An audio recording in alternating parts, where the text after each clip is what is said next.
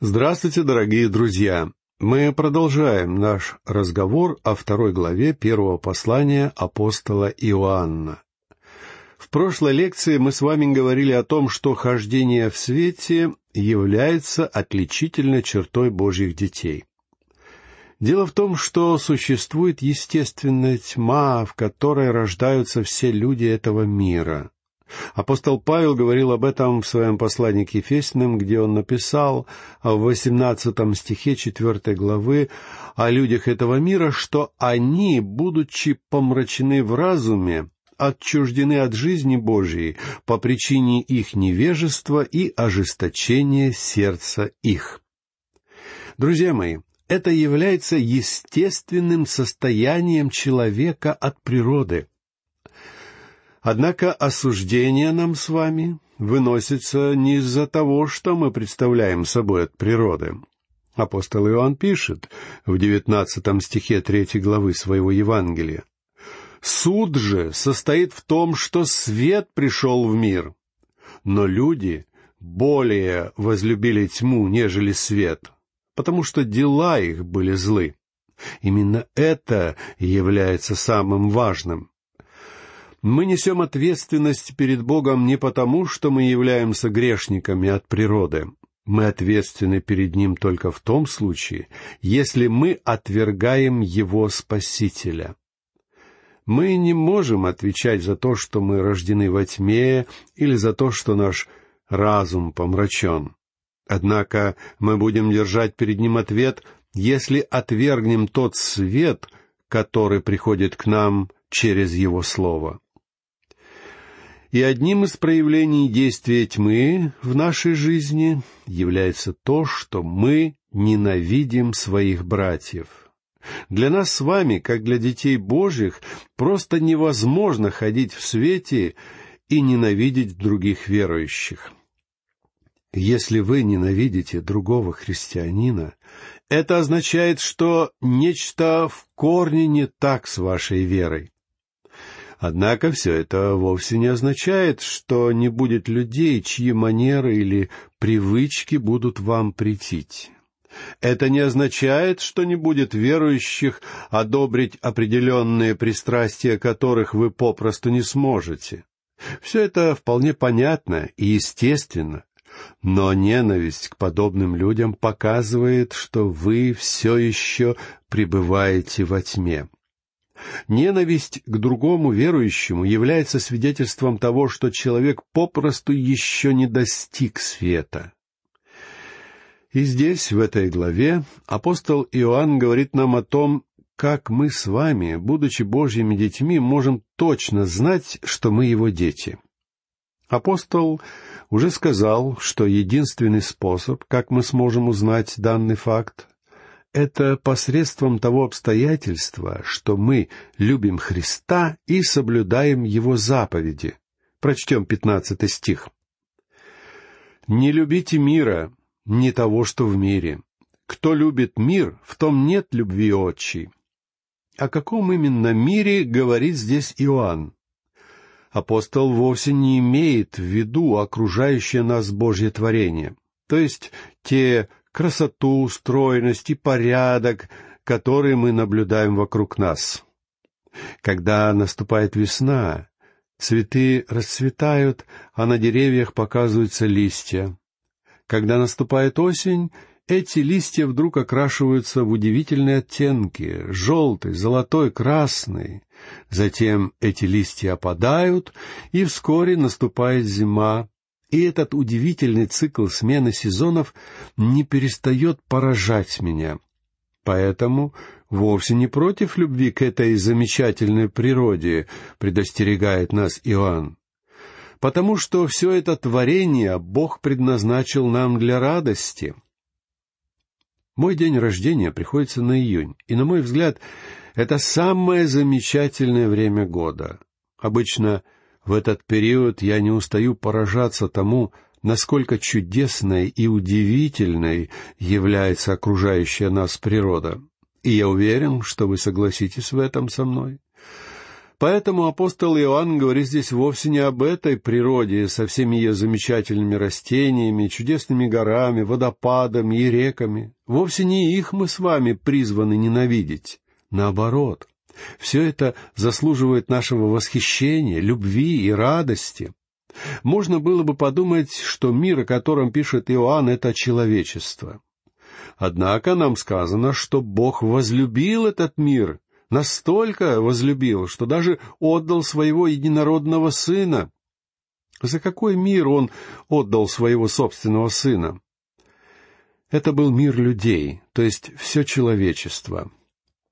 Так о каком же мире, говорит Иоанн в пятнадцатом стихе, говоря, «Не любите мира, не того, что в мире». Используемое здесь греческое слово «мир» — это слово «космос», это слово обозначает мирскую систему, которую возглавляет сатана. Апостол имеет в виду ту часть творения, которая всеми силами старается избавиться от Бога и фактически находится в состоянии противостояния Ему. Так что, если мы и должны сегодня ненавидеть что-то, это должно быть все то в нашем мире, что выступает против Бога. Поверьте мне, друзья, сегодня вокруг нас активно действует мирская система, которая по своей сути является орудием сатаны. Иоанн упоминает это в своем Евангелии, где в 30 стихе 14 главы приводит такие слова Господа Иисуса Христа. «Уже немного мне говорить с вами, ибо идет князь мира сего, и во мне не имеет ничего». Князь мира сего — это князь мирской системы, являющейся частью цивилизации, в которой живем мы с вами. Вся эта мирская система принадлежит сатане. В свое время сатана предложил царство этого мира Господу Иисусу, и я не думаю, что были страны, которые по какой-то причине не вошли в это предложение. Ибо весь наш мир принадлежит сатане. И именно эту мирскую систему мы не должны любить. Это тот мир, в котором царят жадность, эгоистичные амбиции, чувственные удовольствия, обман, ложь и пороки. Все это весьма характерно отличает тот мир, в котором мы живем. И апостол Иоанн говорит, что мы не должны любить этот мир. Друзья мои, мы живем в безбожном мире, который пребывает в состоянии противления Богу. Наша современная культура и цивилизация враждебны Богу, и Дитя Божье не должно любить все это. Мы живем в мире, но мы не принадлежим этому миру. Нам приходится соприкасаться с этим миром, мы вынуждены участвовать в его делах, однако мы не должны быть его частью. Вот почему мы обязаны сознавать, что либо мы будем идти на поводу законов этого мира, либо мы будем подчиняться другому миру. Мы либо будем подчиняться мирской системе и жить в ней, радуясь всему тому, что она нам дает, или же мы будем повиноваться Богу. Послушайте, что Павел говорит в четырнадцатом стихе шестой главы послания к Галатам.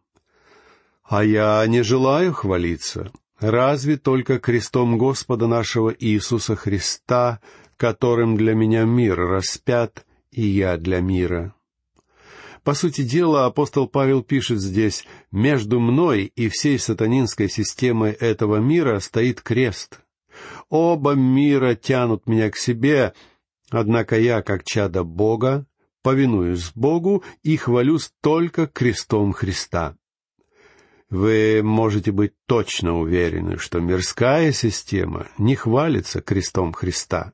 «Кто любит мир, в том нет любви отчей», — говорит Иоанн.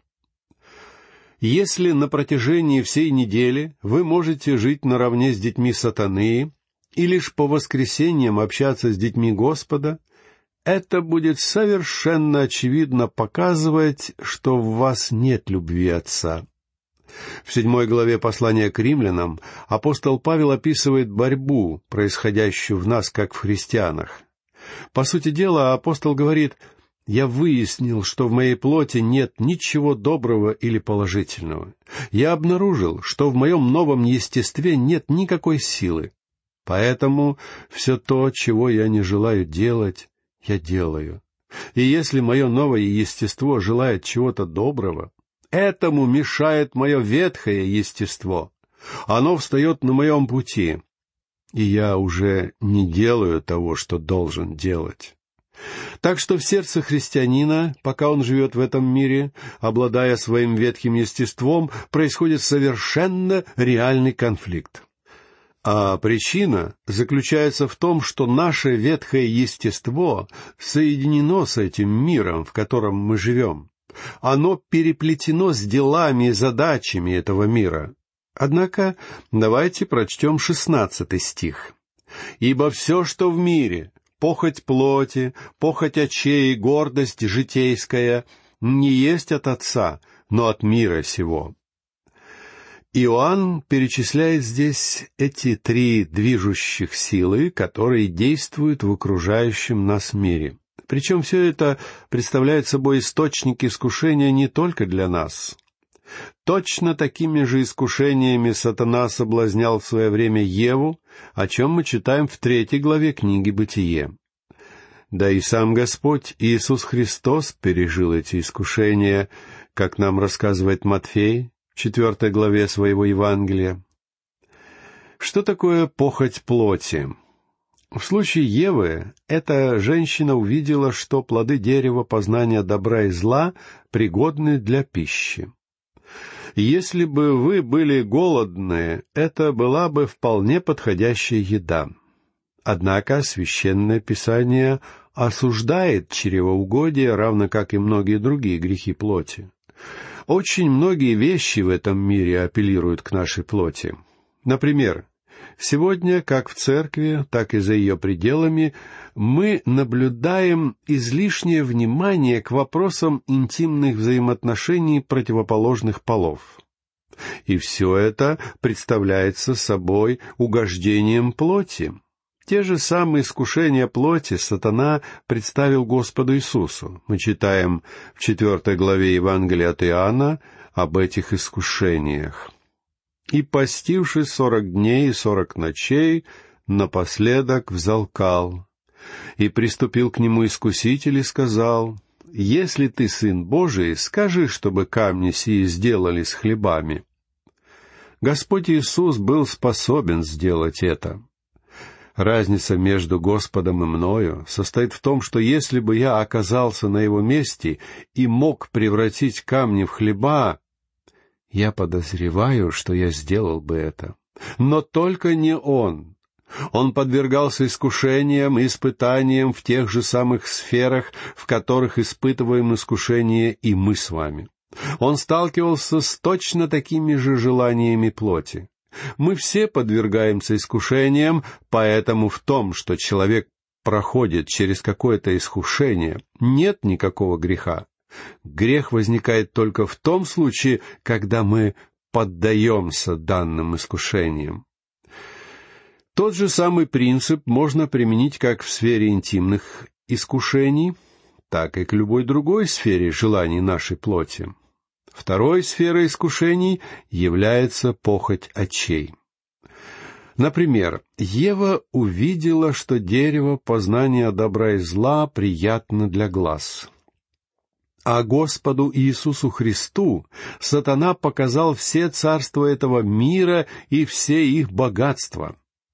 Позвольте мне сказать вам, что это было весьма заманчивое искушение, хотя оно и находилось в руках сатаны. Уже сегодня в мире существует безбожная философия, которая пытается захватить власть над этим миром.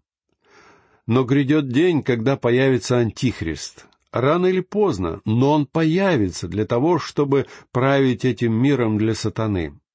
И этому миру, в котором мы живем, нельзя отказать в привлекательности, учитывая всю его земную славу, великолепие и пышность.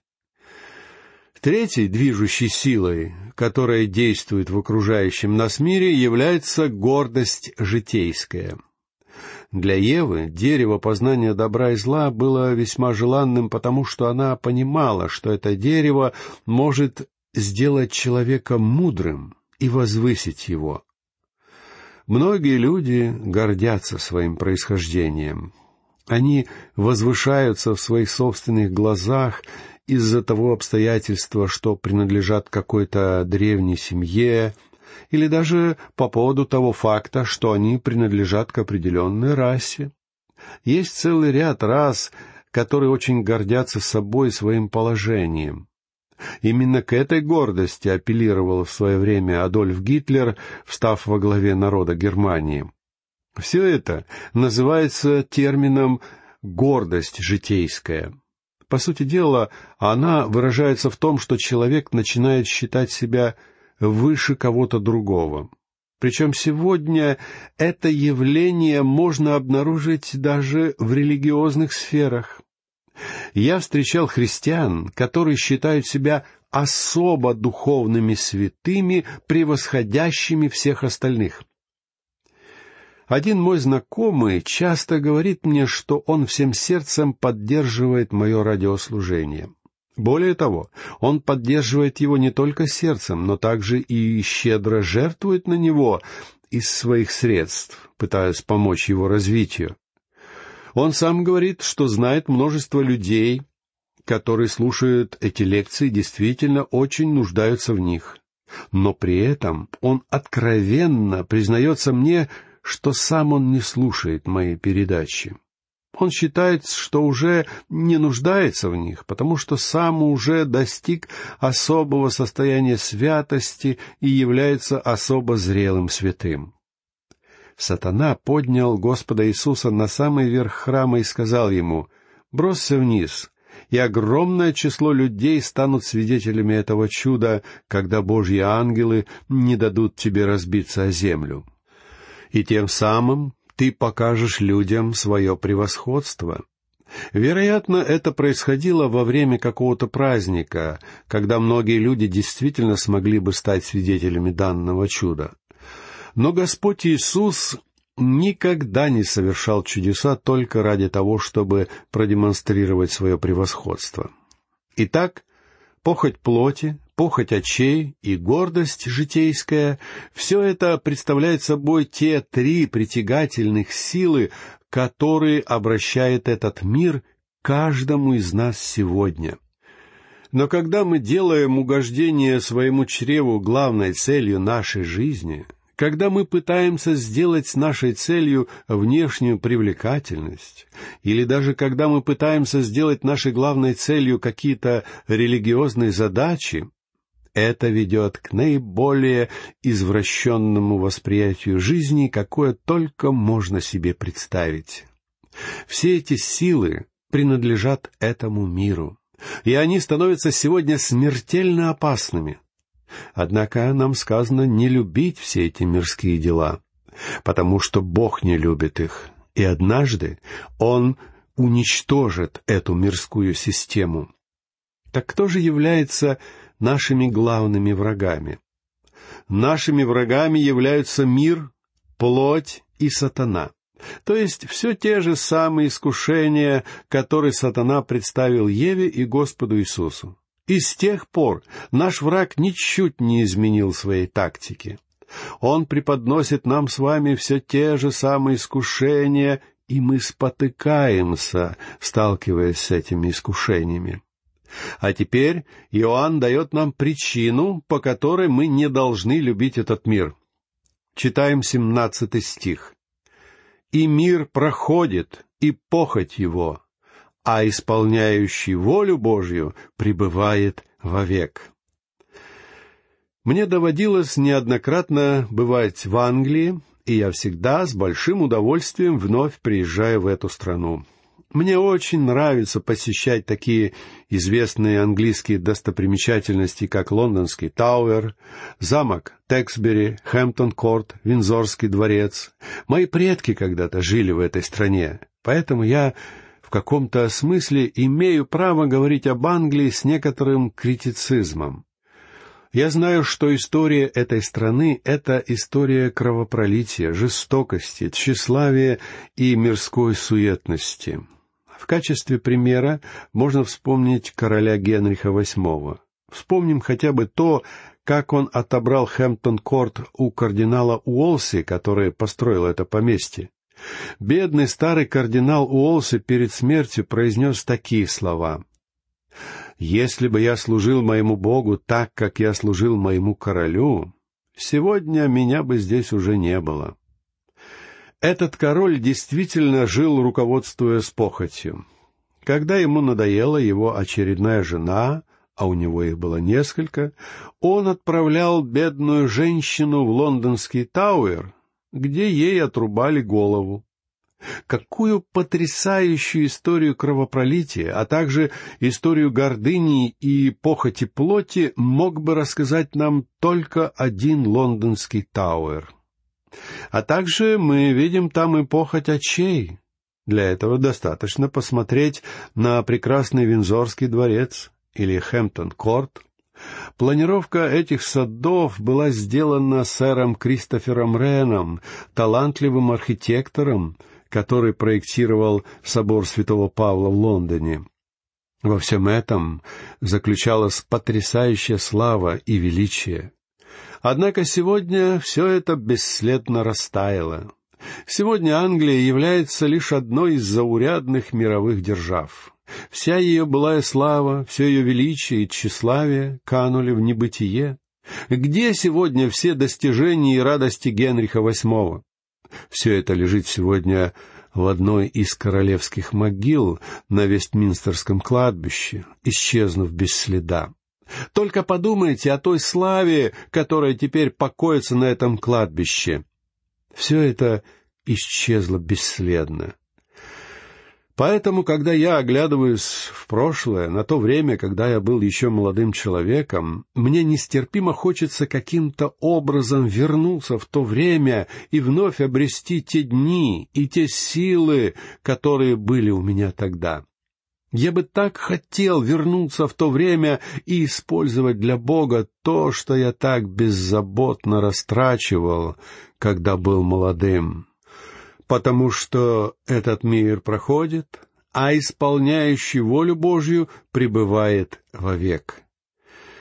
Так почему бы нам с вами не посвятить силы чему-то незыблемому, чему-то, что никуда не исчезнет и будет существовать даже в вечности? Этим вопросом я хотел бы закончить нашу сегодняшнюю лекцию и попрощаться с вами всего вам доброго, до новых встреч.